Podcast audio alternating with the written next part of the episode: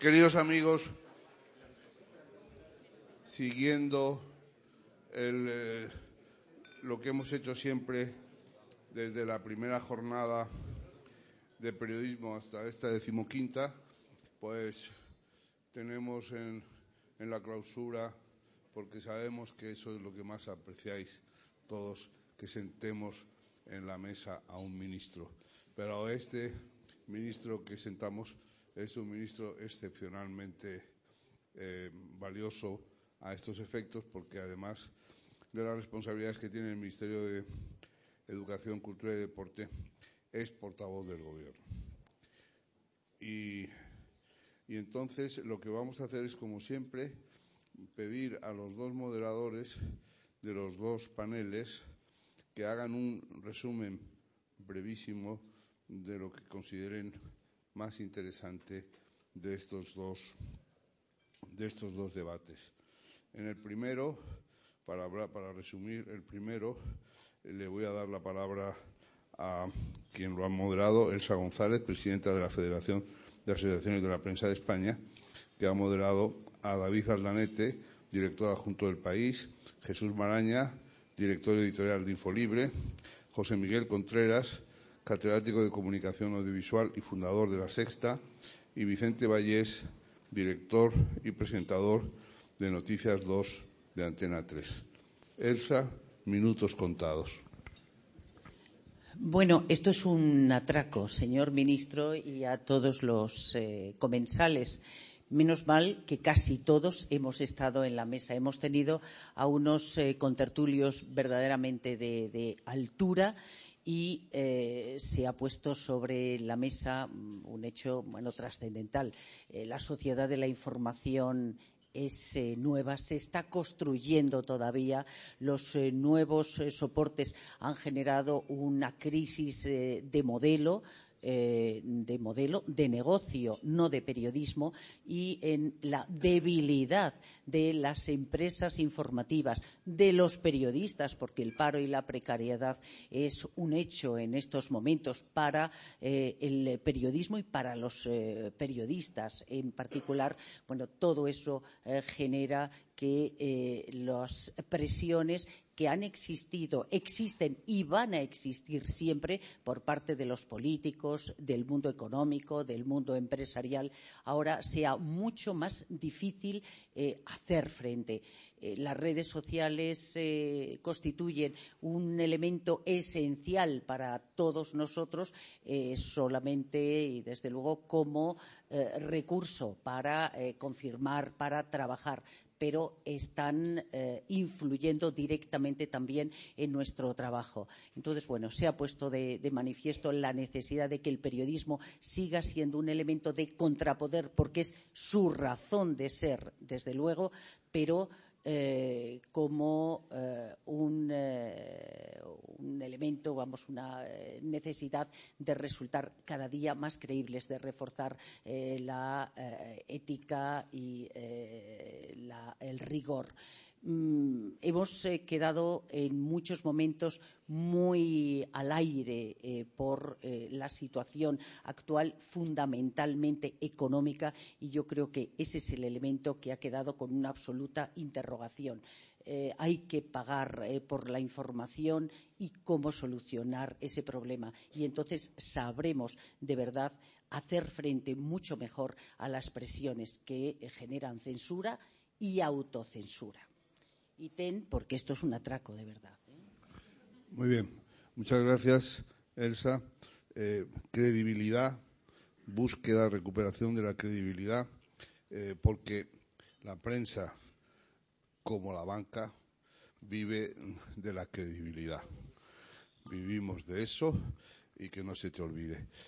Y ahora le doy la palabra a Rubén Amón, que ha moderado el segundo de los paneles eh, y que ha tenido allí en la mesa a Francisco Rosell, director del Mundo, ha tenido que marcharse, Monserrat Domínguez, directora del Huffington Post, Xavier Mal de Saxá, corresponsal diplomático de La Vanguardia de Barcelona, y Mariam Martínez Vazcuñán, profesora de Ciencia Política en la Universidad Autónoma de Madrid y autora de un reciente libro sobre los populismos, columnista también del país.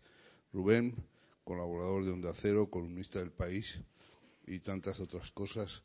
Por favor, tu turno. No, tengo hambre de tribuna, pero me voy a poner aquí para no dar la espalda.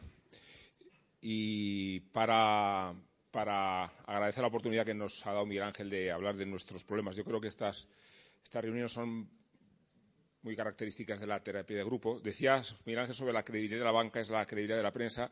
La banca es incluso acreedora de, muchos medios de comunicación y por eso casi tenemos una relación orgánica con ellos.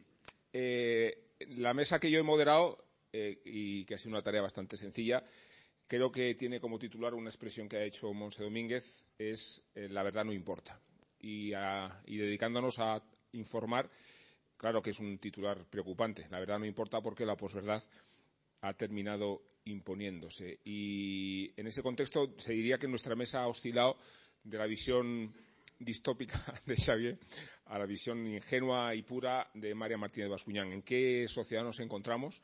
Si en una sociedad realmente intoxicada eh, por la posverdad, por la verdad tal como se siente, por una distorsión de los hechos, o si en realidad ahora se reproducen mecanismos que han existido siempre y cuyo impacto todavía no alcanza a cuestionar la pureza de nuestras democracias. Eh, mencionaba en esta mesa redonda que, The Economics se refería a que eh, la posverdad puede ser el camino de perversión de las democracias y las redes sociales encaminadas en ese mismo curso. Creo que hemos sacado conclusiones menos apocalípticas, pero sí han servido para exponer eh, esa presión en la que se encuentra el ejercicio del periodismo por haber perdido su capacidad prescriptora. Y me enorgullezco con Monse y con Xavier de haber sido bastante autocríticos, no con los demás, sino con nosotros mismos, en eh, la cuestión que Marian reflejaba como la autoritas. Estamos los medios de comunicación constreñidos, obligados a recuperar la autoritas para purificar ese hábitat hostil que tanto intoxica la actividad informativa y que tiene como corolario último el hecho de que un presidente haya llegado a la Casa Blanca, no sé si por el camino de la posverdad, pero sí con la ayuda y la manipulación de las redes sociales. Ha proclamado incluso Miguel Ángel una noticia que no es cierta y es que, como era Miguel Ángel, que Trump no ha ganado las elecciones, pues no habiendo ganado las elecciones es el actual presidente de Estados Unidos. Así que gracias otra vez por, esta ocasión para hablar de nosotros mismos.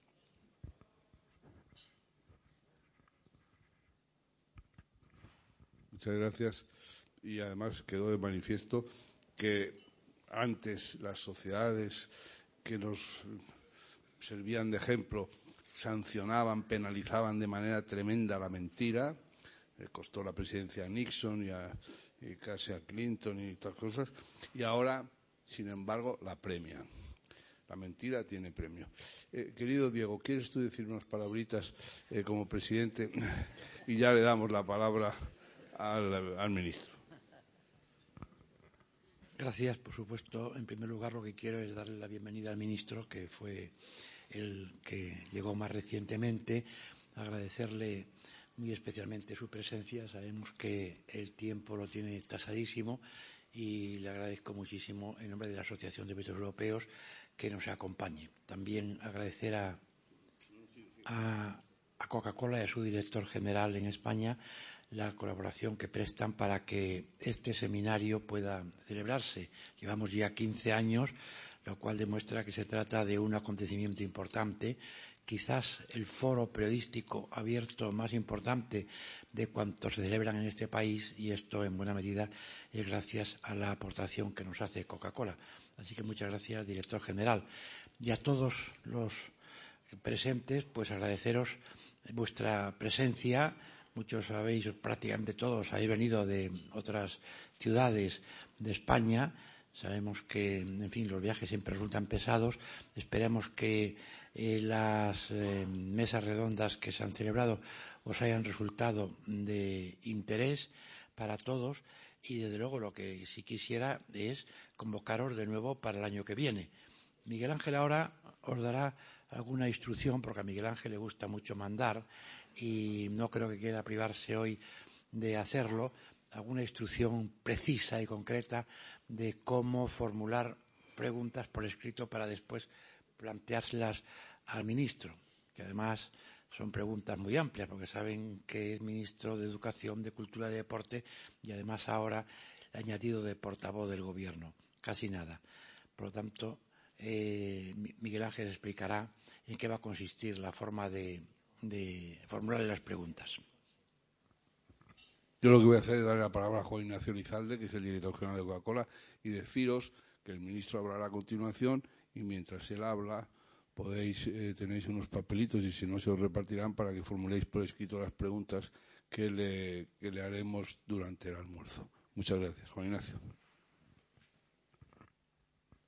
Muchísimas gracias a todos, señor ministro, señor presidente de, APE.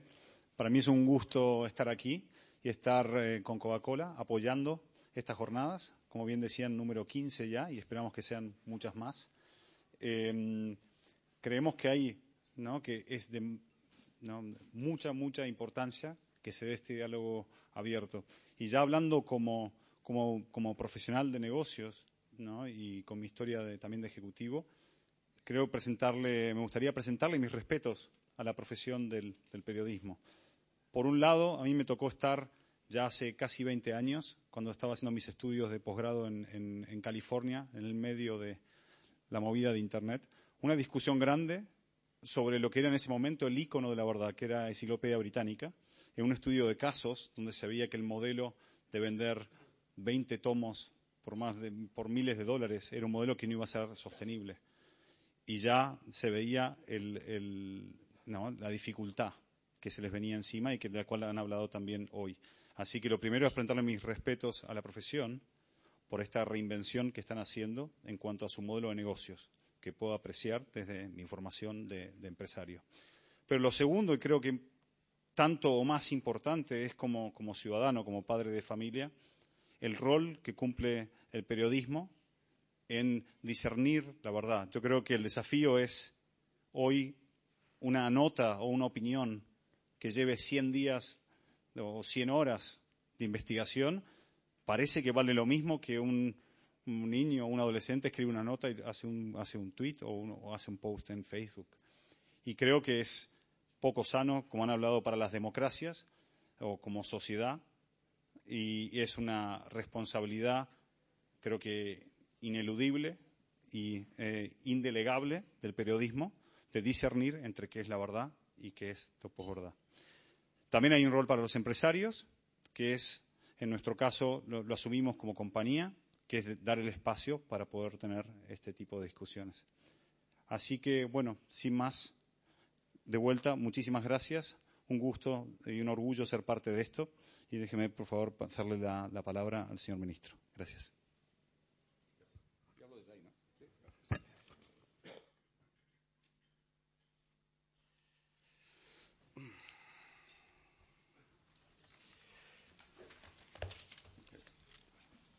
Buenas tardes a todos y muchas gracias a la Asociación de Periodistas Europeos, a Diego y a Miguel Ángel por esta invitación. Son ya muchos años de amistad, de compañerismo con la Asociación de Periodistas Europeos. Yo me dediqué durante mucho tiempo y me sigo dedicando porque del primer amor uno no se olvida nunca a los temas europeos y sé el compromiso de la asociación por hacer pedagogía sobre Europa en España, que es algo difícil, no es sencillo quiero rendir aquí públicamente homenaje a Diego y a Miguel Ángel, a Miguel Ángel y a Diego, tanto monta, monta tanto, por la labor que han hecho. Yo sé que no siempre fácil, pero creo que cuando se habla de los españoles como europeístas, creo que actuaciones como la de la Asociación de Periodistas Europeos ha tenido mucho que ver en que esa simiente germinara. Y muchas gracias también al director de Coca-Cola, eh, que además he visto que es muy liberal, porque aquí no estamos todos bebiendo la chispa a la vida. algunos sí, ¿eh? sino un buen Rioja. Y le diré, le diré que ha contado la enciclopedia británica, me ha recordado algo que me sucede a mí en ese preaperitivo que tomamos los viernes, y veo aquí algunas caras amigas en el Palacio de la Moncloa. Em, de vez en cuando me hacen unas preguntas que yo desconozco la respuesta. Desde el primer día creo que hallé la fórmula. La fórmula fue decir, oiga, mire, yo esto no lo sé y añadía, porque no soy la enciclopedia británica. y hace poco, hablando con el que fuera ministro de Asuntos Europeos, David Lidington, que hoy es el Lord Chancellor, le contaba, porque él también tenía, había sido portavoz parlamentario, y me contaba, es que claro, me hacen cada pregunta. Y digo, tú haz como yo, di que no eres la enciclopedia británica. Y digo, hombre, esto en Inglaterra no se entenderá, pues di que no eres el espasa, ¿verdad? Bien, pues eh, muchas gracias por invitarme a estar aquí. Muchas caras amigas. Yo la verdad es que mm, he vivido el periodismo en mi casa. Mi abuela Carmen Dicaza tuvo el primer carnet de periodista en España cuando trabajó en El Sol.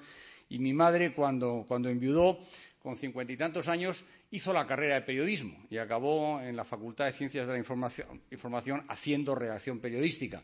Y aún, hoy, cuando acabo el Consejo de Ministros, la llamo y digo, mamá, ¿qué tal he estado hoy?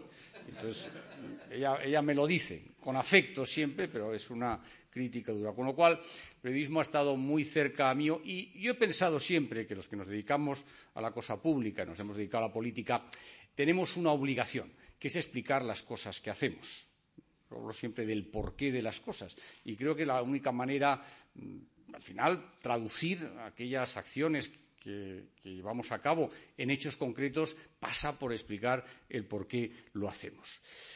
Y es verdad que la, la profesión de, de, periodista es una profesión eh, complicada, es una profesión dura. Yo creo que es una profesión muy ilusionante. He visto antes a unos chicos jóvenes que, que estaban estudiando periodismo ahí fuera eh, yo siempre recuerdo aquella anécdota de, un periodista a que le, al que le pidieron cubrir eh, la, el debut eh, de un novillero sevillano en la Plaza de Toros de Madrid.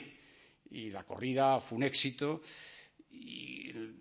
novillero estoqueó al último toro, el periodista salió raudo, eran otros tiempos, ¿no? para dirigirse a telégrafos y, contar que efectivamente cuál había sido el resultado. Y mandó un telegrama a su diario que decía último toro, estocada formidable, sacado a hombros. Bien, y después de mandar el telegrama volvió a la plaza de toros y se enteró de una trágica última hora, y es que en su ausencia el toro agonizante se había levantado, había propinado una cornada al novillero y le había dejado gravemente herido. Y entonces, como si fuera Miguel Ángel Aguilar, que también le gustan mucho los toros, ya Rubén corrió nuevamente a la oficina de telégrafos y mandó un segundo telegrama. Decía, sacado a hombros, puntos suspensivos, por subalternos para llevarle al hospital con grave herida causada por toro agonizante. Bueno, vean ustedes que esto es ser periodista yo no sé si es fidedigna o no la anécdota, ¿eh? pero yo lo he oído, refleja, refleja, con acierto que la profesión de torero entraña riesgos, pero la de periodista también.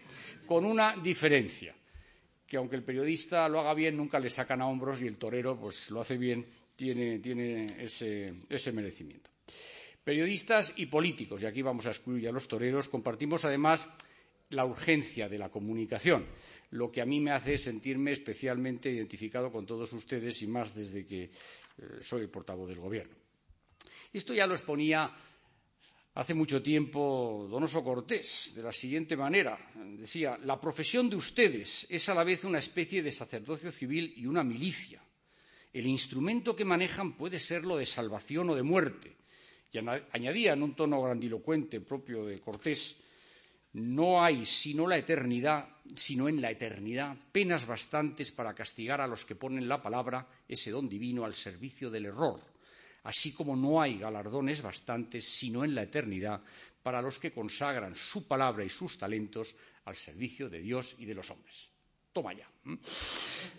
Esta carta de Alonso Cortés data de 1849.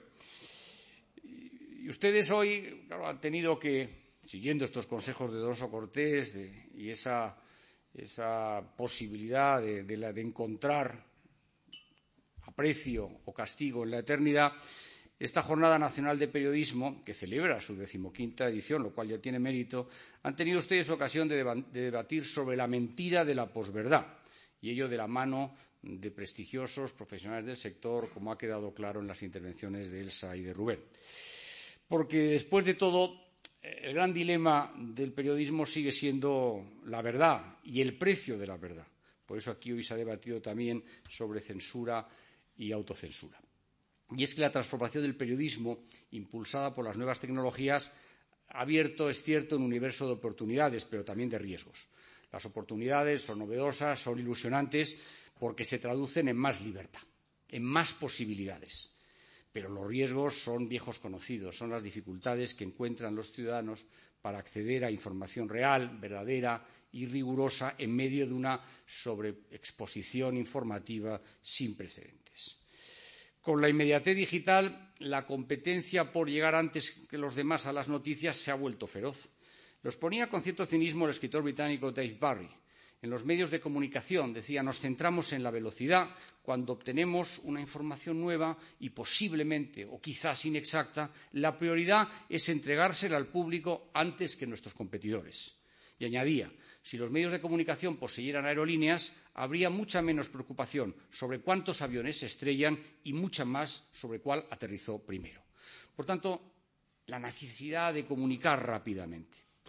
Y por ello la revolución de las comunicaciones ha desatado una crisis de credibilidad que afecta a los medios y perjudica la formación de la opinión pública y puede llegar a poner en riesgo la transparencia y la normalidad de nuestro sistema democrático e incluso la seguridad del Estado. Y eso hemos tenido ocasión de comprobarlo en fechas recientes con graves casos de manipulación informativa ejecutada por manos anónimas desde medios y desde redes sociales en procesos electorales que todos conocemos. Casos que han generado confusión y desasosiego. Y este es uno de los retos que debe afrontar la Unión Europea. Es una amenaza, insisto, que afecta tanto a los medios de comunicación como al conjunto de los ciudadanos, porque afectar afecta a nuestras libertades y para preservarlas debemos buscar la forma de evitar que pequeños grupos escondidos bajo el anonimato de Internet desestabilicen nuestros sistemas democráticos mediante la difusión de informaciones falsas o manipulaciones con fines propagandísticos. Eso lo dijo recientemente el presidente del Consejo Europeo, Donald Tusk, en la entrega de los premios Princesa de Asturias. Eh, aludió a ese, a ese peligro en nuestras democracias de la manipulación. Durante todos estos años, dijo Tusk, soñamos con una Europa unida, donde prevaleciera la concordia y la verdad, porque no existe una concordia genuina sin la verdad. En muchas partes de nuestro mundo las personas sienten que están rodeadas de mentiras, manipulación y noticias falsas. Sin embargo, añadía Tusk, creo profundamente que la verdad es invencible. Bien, yo sí creo que la verdad importa y creo que es la verdad esa la que tenemos que buscar. Don Antonio Machado nos lo dijo una fórmula muy hermosa. Tu verdad, no, la verdad. Vamos juntos a buscarla. La tuya, guárdatela. Por tanto, con sentido común, con responsabilidad y con la ley, debemos cerrar la puerta a las injerencias manipuladoras, procedan de donde procedan, porque sabemos que la propaganda falaz esconde con frecuencia el intento de imponer ideas totalitarias ideas que son incompatibles con nuestra democracia garante de los derechos y libertades que disfrutamos españoles y europeos. Al servicio de la verdad, los medios de comunicación son un caudal de libertad, un muro que protege a los ciudadanos contra los abusos de poder, contra la mentira y también un instrumento para denunciar injusticias o dar altavoz a las minorías. Cuando los hechos objetivos ceden terreno en la opinión pública a favor de las emociones o determinadas corrientes ideológicas, nace un campo abonado para que florezca el sectarismo, la visceralidad, la división, la ausencia de espíritus críticos capaces de plantar cara a la propaganda, de mirar frente a frente a la verdad. En esta batalla, que como decía antes no es una batalla nueva, aunque su rostro haya cambiado, los periodistas, los medios de comunicación tienen la oportunidad y la obligación de arrojar más luz a la actualidad, de facilitar a sus audiencias las claves críticas necesarias para asimilar con rigor las informaciones del día a día. Esta lucha no la ganaremos solo desmintiendo a quienes propagan falsidades, sino inundando a las audiencias con, más verdad. En este sentido, el nuevo periodismo que emerge, que ha emergido tras la revolución tecnológica, está ya realizando una labor muy importante preocupándose no solo de contar lo que ocurre al instante, sino también de explicarlo, contextualizarlo, sustentarlo en datos y añadiéndole el valor de la opinión de expertos, comentaristas e intérpretes de esa actualidad. Porque también nos beneficiamos todos de las interpretaciones y opiniones que ofrecen los medios sobre las noticias de cada día. Deben exponerse con responsabilidad, pero sin temor, en libertad.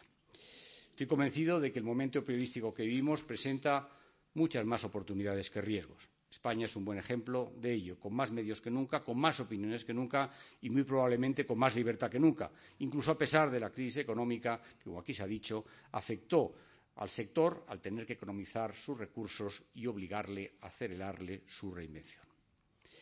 Pero el interés, el interés que la vocación periodística sigue despertando en los estudiantes es un indicador del aprecio y del valor que los jóvenes del siglo XXI conceden a la comunicación el ejemplo de nuestros reporteros mayores, de los periodistas más experimentados, de los grandes escritores a los que tradicionalmente la prensa ha dado refugio, nos enorgullece a todos y sirve de guía a quienes quieren dirigir sus pasos por esa senda, que es, sobre todo, y como ustedes saben, una senda de servicio público. Queridos amigos, concluyo. Mi profesor de matemáticas solía decir hasta ahora que se enfría la sopa y aunque creo que hay unos excelentes raviolis de primero, voy a tomar prestada aquella cita para concluir. Y voy a hacerlo también para que no digan de mí aquello que decía Woodhouse sobre un conferenciante. Decía, fue uno de los discursos más aburridos que he escuchado. Nos explicó durante tres cuartos de hora, yo solamente he hablado doce minutos, cómo había escrito su horrible libro, cuando una simple disculpa habría sido suficiente. Confío, pues, en que esta jornada, esta decimoquinta jornada de periodismo, en la que seguro han aprendido muchas cosas, renueve su ilusión por la profesión periodística y anime a los jóvenes periodistas del futuro a compartir esa pasión por la comunicación y por la defensa de la verdad, que es el mejor servicio que podemos prestar a la España del mañana. Muchas gracias.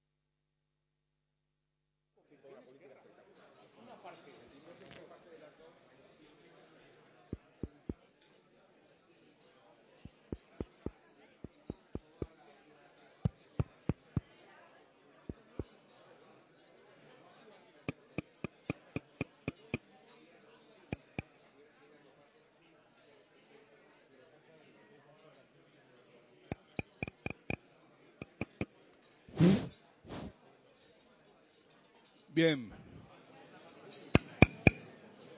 Queridos amigos, han llegado una serie de preguntas que voy a ir eh, pasándole al ministro.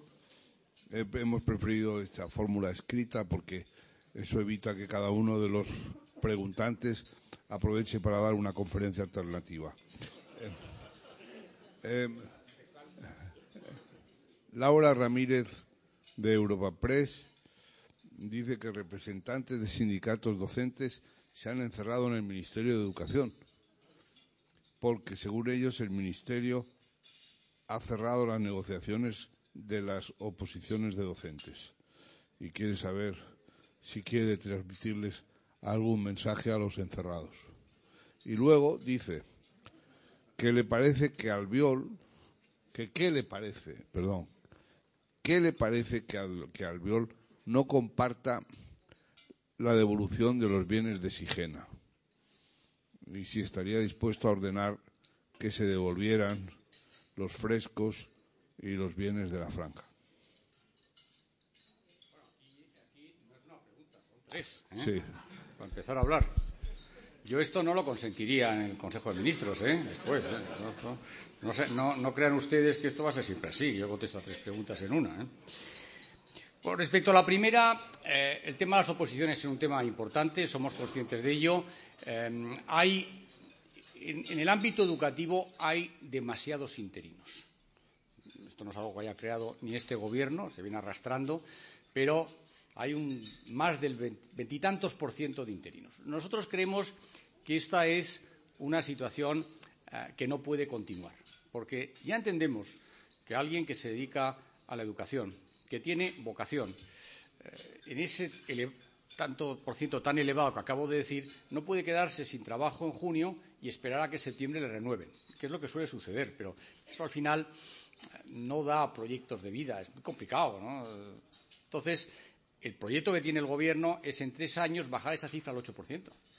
y ahora estamos hablando de las oposiciones y estamos viendo cómo esas oposiciones van a celebrarse tenemos con los sindicatos eh, algún punto de disconformidad, vamos a intentar resolverlos. En algunos temas, eh, lo que pretenden algunos sindicatos eh, roza o choca con el ordenamiento jurídico. El ordenamiento jurídico no nos lo permite. Son cuestiones muy técnicas. Pero bueno, el proyecto del Gobierno, y lo vamos a hacer, es sacar las oposiciones con el objetivo que acabo de decir, que es rebajar esa cifra de interinos tan elevada. Respecto a eh, Albiol, eh, Albiol ha dicho dos cosas. Usted solo ha dicho, doña Laura, una. La otra es, ha dicho que las decisiones judiciales hay que cumplirlas. Y así es. Yo no entro en el contenido de, de, la decisión judicial. No entro nunca. Yo las acato y las cumplo. Y yo siempre he dicho que eso es lo que hay que hacer en este caso y en cualquier otro. Y es lo que he hecho. A mí me requirió el juez eh, una providencia. La providencia en este mundo en el que vivimos mm, se dio a conocer antes de que me llegara a mí. Yo la leí, pero no había recibido el documento. El documento tenía unos anexos, pero el día que lo recibí hice lo que tenía que hacer, que es cumplir con lo que me dice el juez. Respecto al contenido, si deben estar ahí o no, eso es una controversia. Cada cual opina lo que quiera. Yo no opino nada sobre esta cuestión. Yo lo que digo es que hay un juez que ha juzgado, por cierto, por cierto, hay una sentencia de hoy mismo de la audiencia que ha ratificado al juez de primera instancia, que ha ratificado el contenido, y yo, mm, el juez me pide que haga una serie de cosas y yo he empezado a hacerlas. Creo que eso es lo correcto y creo que es lo que tenemos que hacer todos. Creo que si todos hubiéramos cumplido las sentencias judiciales o las decisiones del Tribunal Constitucional desde el principio, creo que nos hubiéramos ahorrado bastantes partes dolorosas en los últimos tiempos. Y eh, si yo hubiera sabido que iba a ser ministro de Educación, me hubiera esmerado en caligrafía. Pero eh, no, entiendo mi letra, no me acuerdo la última pregunta que me hizo. Pues eh, la última pregunta es si estaría dispuesto a ordenar la devolución de los frescos de Sigena y de los bienes de la franja. Yo creo que ah, Vamos a ver, los frescos de Sigena, eh, yo no estoy dispuesto a ordenar nada, yo estoy dispuesto a cumplir con lo que dice un juez. Yo primero creo que este tema, que yo conozco bien, porque el Ministerio forma parte del Museo Nacional de Arte de Cataluña, por tanto, yo este tema lo conozco perfectamente porque lo hablo con los consejeros de, de Cultura. Bien, hay unas controversias jurídicas, eh, la situación de unos y de otros es diferente, la situación de los frescos es otra. Aquí no estamos hablando, en este caso, de los frescos, sino de unas piezas que supuestamente están en un museo determinado. Y hay una sentencia judicial, insisto, hoy ratificada por la audiencia. Respecto a los frescos, eso sigue en otro proceso judicial y veremos qué es lo que dice el juez en una controversia que a mí me hubiera gustado, y lo he dicho así muchas veces, que se hubiera resuelto amistosamente entre dos comunidades autónomas que son amigas. Samuel Barraguer de Aragón TV sigue con esta cuestión y dice que el gobierno de Aragón acaba de pedirle al juez eh, que la devolución se produzca el día 11 de diciembre, esto es antes de las elecciones de Cataluña. Y si cree verosímil que esto se, se produzca así. Repito lo que he dicho anteriormente, yo estaría a lo que diga el juez. El juez, el juez me ha pedido que haga una relación de, eh, de los objetos relativos a la sentencia, de su localización, de su estado de conservación. Es, un auto con, muchas demandas. Yo inmediatamente, inmediatamente, pero en, eh, lo recibí por la mañana, respondí al juez inmediatamente y doy orden a la Secretaría de Cultura para cumplir con lo que me dice el juez. Pero yo, insisto, obedeceré al juez porque es mi obligación y creo que es la obligación de cualquier autoridad. Estamos todavía sin salir de Cataluña eh, hay otra pregunta que se interesa por saber que si tiene previsto ayudar a entidades como el Teatro Llure, que ve amenazada su continuidad por la devolución del IVA de las ayudas. Eh, la cuestión del IVA es una cuestión que no afecta a Cataluña o al Teatro Llure, sino a toda España. Es una cuestión general y es una cuestión de interpretación de la agencia tributaria.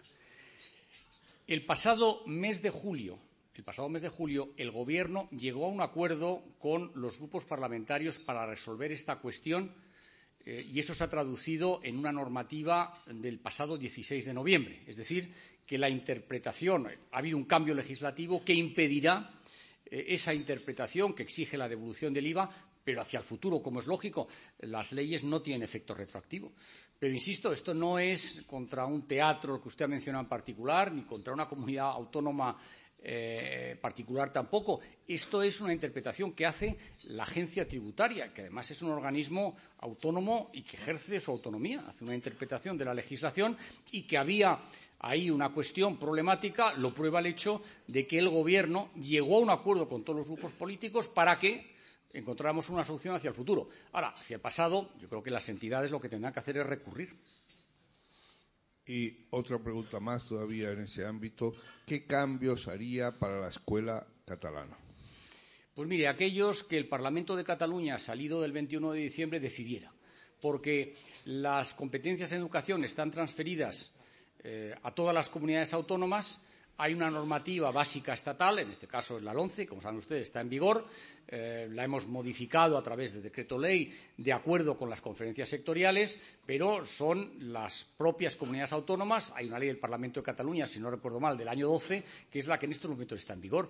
Por tanto, tendrá que ser el Parlamento de Cataluña, el salido de las urnas del 21 de diciembre, el que modifique, si lo estima necesario, eh, la legislación. Y, por tanto, yo creo que los partidos políticos en Cataluña, ahora que entramos en campaña electoral, lo que tienen que hacer es decir cada uno de ellos qué es lo que opina sobre la situación de la educación o de la cultura en Cataluña y proponer reformas en su caso. Pero eso no le compete al ministro de Educación de España. Esta pregunta es de Xavi Bonet, director regional de COPE Baleares. Y se interesa por saber cuándo abordará el Gobierno de forma decidida y definitiva una auténtica reforma del sistema de financiación de las comunidades autónomas, origen de todos los desencuentros e injusticias, y cómo se puede justificar el distinto tratamiento que tiene el País Vasco. Por la historia y por la Constitución. Ahí está. Es decir, usted, nosotros, uh, a veces usted decir muchas veces, nosotros defendemos el pacto constitucional del año 78 El pacto constitucional del año 78 es un pacto que fue aceptado por todo el mundo, por todos los grupos políticos. Y toda Constitución seguramente sería distinta si cada uno de ustedes cogiera la pluma y la escribiera. Al final, un acuerdo es eso, es un pacto. Y en ese pacto está reconocida eh, el concierto económico y, por tanto, el cupo está ahí y, por lo tanto, eh, hay que respetarla. Hay gente que estará en desacuerdo con ella, me parece muy bien pues que, lo diga y que diga qué mayorías tiene para modificarla. En cuanto a la financiación, el sistema de financiación, eh, la LOFCA es una ley enormemente importante, que es así, tiene categoría ley orgánica, ha sido muchas veces modificada. Eh, en estos momentos, como sabe usted, eh, hay un grupo de expertos que ha terminado sus trabajos. El grupo de expertos es el resultado de la conferencia de presidentes del Senado, que se celebró en enero, donde, por cierto, no estuvo presente Cataluña, porque el señor Puigdemont no, mandó a nadie para asistir. Y en estos momentos, eh, tras haber eh, hecho público el grupo de expertos su trabajo, son las comunidades autónomas las, que han enviado, creo que tenían de plazo hasta el viernes pasado, para enviar sus comentarios. Y a partir de ahí habrá una negociación en, la conferencia sectorial. Por lo tanto, creo que hay que llegar a un acuerdo. Veremos cuánto se tarda en llegar a acuerdo, pero eso es importante hacerlo. Es un compromiso del Gobierno y nosotros queremos llevarlo. Pero al final los acuerdos son acuerdos entre varias partes y, eso requiere ponerlos de acuerdo y requiere darse un cierto tiempo. Por tanto, yo no creo que sea posible, eh, en las fechas en las que estamos, llegar a un acuerdo eh, antes de fin de año, pero sí creo que si existe buena voluntad y si existe ganas de llegar al acuerdo, podremos hacerlo en el primer trimestre del año que viene. Pero insisto, es un compromiso que el Gobierno adquirió, que lo adquirieron también las comunidades autónomas, salvo las que no estuvieron presentes, y queremos hacerlo. Los pasos los hemos dado, hay que ver cómo se traduce eso en un papel y luego en una modificación de la ley orgánica. Esta pregunta es de Xavier Borrás, director del Mundo en Valencia. Y dice que si va a seguir defendiendo la vía diplomática en su relación, fin, en su intervención sobre el conflicto educativo en la comunidad valenciana. Oye, para mí es una novedad que yo defienda la vía diplomática. Yo, no, además no soy diplomático, debo decir. Eh. La gente lo cree, no sé por qué, pero porque me he dedicado muchos años probablemente a, a temas relacionados con la Europea, pero yo soy un jurista. Era un jurista, yo creo que tampoco lo soy ahora. No, mire, yo, el deber, el deber del ministro de Educación es eh, mantener una relación eh, de colaboración, de cooperación con todas las comunidades autónomas. Nosotros lo hacemos, eh, como he dicho antes, el Gobierno es responsable de la legislación básica, eh, las comunidades autónomas lo desarrollan y yo tengo que velar porque lo desarrollen correctamente. Y, por tanto, cuando no lo desarrollan correctamente, hablamos, como es lógico, es lo que sucede en todas partes. Y si hablamos y no nos ponemos de acuerdo, existen en la propia ley, en la propia ley, unos procedimientos para llegar a esos acuerdos. Esos acuerdos pasan porque yo tengo que hacer una carta de intenciones. Si la carta de intenciones, la respuesta que recibo, no me satisface, tengo que hacerle un requerimiento formal. Y si el requerimiento no formal, la respuesta no me satisface, puedo acudir a la jurisdicción contenciosa administrativa. Pero eso es lo que, ese es el marco jurídico que tenemos. Y yo estoy en ese marco jurídico y, evidentemente, eh, prefiero llegar a un acuerdo que tener que acudir a los tribunales, porque eso generalmente en España tarda mucho tiempo. Y eso es lo que yo he hecho. Y, con Valencia lo he hecho con toda claridad. Es decir, al consejero a mí me pareció que, la ley eh, incumplía eh, la legislación básica, creo que en seis apartados. En dos me parecía que no eran graves. Él me dijo que iba, que iba a reformarlos. Eh, mientras tanto, se produjo una sentencia. Ha habido un decreto ley, decreto ley que restablece la legislación del año 12 decreto ley que restablece la legislación del año 11 y en estos momentos tenemos una comisión bilateral respecto a la fórmula utilizada del decreto ley. Y al final de esa comisión bilateral, que tiene, si no recuerdo mal, seis meses para concluir su trabajo, veremos a ver a qué resultado llegamos. Pero en estos momentos la legislación eh, valenciana, la comunidad valenciana en materia de educación, ha vuelto a la situación del año 2012. Juan Cuesta eh, pregunta si desde el programa Europa en la escuela, en el que el ministro ha participado algún año, eh, donde han constatado el desconocimiento de nuestros escolares sobre la Unión Europea, visto eso, ¿para cuándo una materia específica sobre Europa en los currícula escolares. El pasado lunes, este no el anterior, tanto hace nueve días, eh, tuvimos Consejo Europeo en materia de educación em, y eh, yo apoyé algo que dije a poco tiempo de, tomar posesión como ministro y que el comisario de Educación, Tibor Navrachis, va a poner en práctica en los próximos meses, que es una recomendación para que se enseñe la historia europea y la historia de las instituciones europeas. Una recomendación. Insisto, eh, en España la educación está transferida a las comunidades autónomas eh, y, por tanto, las comunidades autónomas son las que, mm, respecto a las troncales básicas, esas tienen que hacerlas, pero el resto tienen una, mm, una libertad grande para escoger unas asignaturas u otras, pero tendrán una que se refiera a Europa, sus instituciones y su historia. La pregunta siguiente dice, si hubiera sido posible la movida catalana sin redes sociales, y si tiene ahora el Gobierno una política de comunicación clara para el exterior. Bueno, la primera eh, no lo sé, no tengo ni idea. La, la segunda, eh, me coloca usted en una situación un poco com complicada, porque claro, eh, si no, si eh, yo digo que ahora la tienes, que antes no la tenía, y parece que el responsable de la comunicación soy yo, con lo cual, pues estoy en falta. Mire, yo creo que de, de, toda la, no voy a utilizar la palabra suya, pero de todo lo que ha sucedido en Cataluña en los últimos años, creo que hay muchas enseñanzas que se pueden extraer. Y una de ellas, una de ellas es que eh, la vulneración del orden constitucional atenta contra los principios inspiradores de la Unión Europea.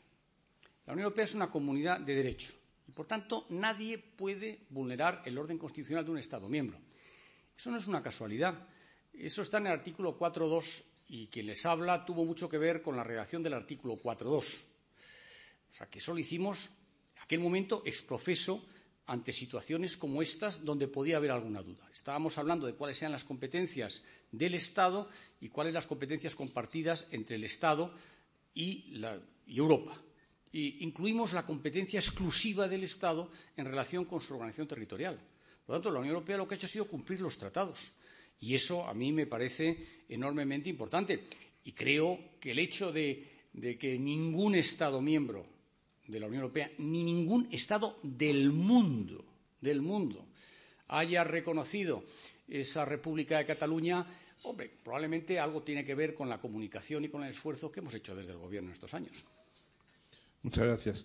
Ahora le voy a dar la palabra a Sandrine, la corresponsal de Le Monde porque Le Monde, como el ministro sabe, jugó como la prensa extranjera más responsable un papel muy decisivo en la salida del régimen franquista.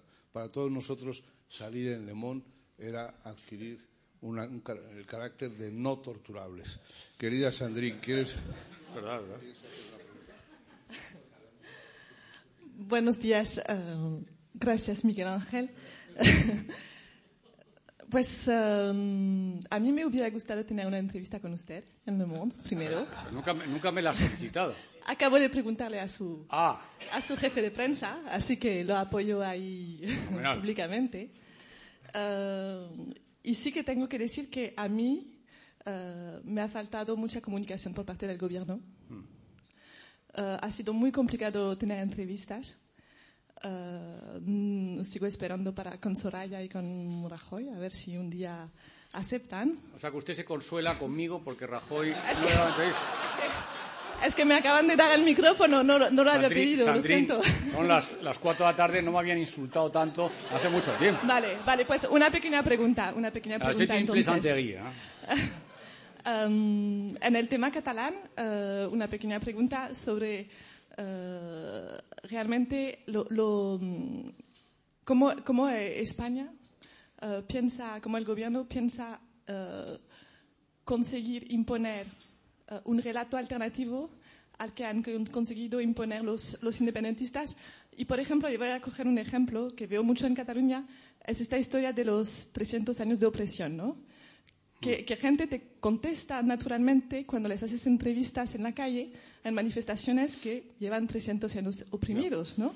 Y, y primero te preguntas cuántos años tienes, tienen, pero luego uh, te preguntas cómo es posible que esto, España no haya conseguido imponer otro relato sobre los lazos entre España y Cataluña. Bien, primero le diré que yo leo Le Monde todos los días, ¿no? desde hace muchos años, ¿no? desde la época de Marcel y de otros, eh, y de Novais, ¿eh? Antonio Novais. Esto es para decirle que Miguel Ángel y yo somos casi de la misma edad. ¿eh? No, eh, no, y por supuesto la entrevista públicamente está dada en estos momentos y todos ustedes son testigos. Bueno, yo creo que es verdad, yo creo que hay que hacer un esfuerzo de comunicación, que probablemente no se haya hecho. yo, creo que el, yo creo que el independentismo, después de las primeras elecciones, las del 12, entendió que el mal resultado que había tenido más era porque eh, no había conseguido convencer a mucha gente eh, de que el independentismo significaba la salida de la Unión Europea. Yo creo que ese es un punto donde ellos fallaron y se dieron cuenta de ello. Eh, y fíjese que crearon una consejería de asuntos exteriores, la primera de, de la presidencia y luego ligada a un antiguo miembro del Parlamento Europeo. Es decir, ellos tuvieron siempre interés en internacionalizar. Yo creo que el Gobierno no tuvo interés en, internacionalizar. Eso explica en parte probablemente lo que ha sucedido. Pero déjame decir una cosa, mm, concédame mm, cierta razón en lo que hicimos. Es que no les ha reconocido nadie. Es que yo he escuchado vídeos de algún ex senador de Esquerra Republicana diciendo que había 32 estados ¿eh? que el día 2 de octubre iban a reconocer la República de Cataluña. Todo eso es mentira. Pero bueno, con eso han jugado y han engañado a mucha gente. Yo creo que eso también hay que tomar nota cara al 21 de, diciembre de, de, de quiénes mentían y quiénes decíamos lo que iba a pasar. Y yo creo que es muy importante eh, ver qué gobierno se forma en Cataluña después del 21 de diciembre. Y yo espero que sea un gobierno que ese tipo de mentiras respecto a la historia, a esa falsa historia, eh, queden claras. Mis antepasados, Sandrín, eh, fueron de los que lucharon a favor del archiduque pretendiente. O sea que yo debo ser de los oprimidos también en Cataluña. ¿no? Aquello fue, no, fue una guerra de sucesión. Fue una guerra salida del equilibrio de Westfalia. Fue una guerra por los equilibrios europeos. No fue una guerra entre Castilla y, Cataluña. Eh, lo que pasa es que hay algunos que están interesados en montar esa película y efectivamente eso ha podido calar. Hay gente que se lo cree. Lo grave es que haya gente que sabe que no es así y que lo siga diciendo. Eso es lo grave. También hay otros que no lo dicen. Procuraremos repetir eso muchas veces. Muchas gracias, ministro. Por último, veo muy entregado a las redes sociales a Pepe Oneto y le voy a pedir que eh, él que estuvo en la transición y que cree que esto de la transición no nos tocó en una tómbola, le voy a pedir que haga la última pregunta. Bueno, yo voy a incidir en, en la pregunta que ha hecho, ya que no voy a la referencia del Consejo de Ministros. Eh, bueno, porque me parece que me parece que son aburridas, no no por, no por, no, no, no por el portavoz. Pero, Qué día, Miguel Ángel, ¿eh? Ya me decía pero, Pablo que no viniera esto, claro. Pero, Sandrín me dice que a ver si le entrevista a usted lleva, porque no puede entrevistar al presidente del gobierno. Y ahora Pepe dice que son aburridas, claro. No, aburridas no. Protesten los que van, ¿eh? A ver, a ver, abur, ¿eh? abur, aburrida no, tremendamente aburrida. Tremendamente aburrida. ¿no? yo quisiera incidir mucho, me parece la, la pregunta más importante que se ha hecho, la reflexión que ha hecho la corresponsal de Le Monde, eh, donde por primera vez efectivamente los independentistas han colocado su relato y su verdad en, en medios que nunca pensábamos que, que podían hacerlo, desde el, el, New York Times hasta el The Guardian, pasando incluso por, por, por, por el, por el Economist. Es decir, medios que normalmente han tratado a España con una con un eh, gran eh, equilibrio y que en este momento, eh, bueno, lo que se puede es que enfrente no, eh, los periodistas, no solamente extranjeros nacionales, a menos que vayan a las aburridas conferencias de prensa de los viernes, no hay interlocución con el gobierno. Ningún corresponsal extranjero frente a, a, a lo que en Cataluña han abierto todas las puertas y han puesto todo a su, a su disposición, eh, aquí ningún corresponsal extranjero ha tenido la oportunidad de tener un interlocutor, cosa que yo en este momento desconozco quién es. No hay interlocutor en España de un corresponsal extranjero que venga en este momento del Wall Street Journal, enviado especial, y que sepa que, con quién tiene que hablar primeramente para tener un background de lo que está sucediendo en este momento en España. No es falta de información, es falta absoluta de política informativa. Bien, siempre es posible mejorar y yo lo haré.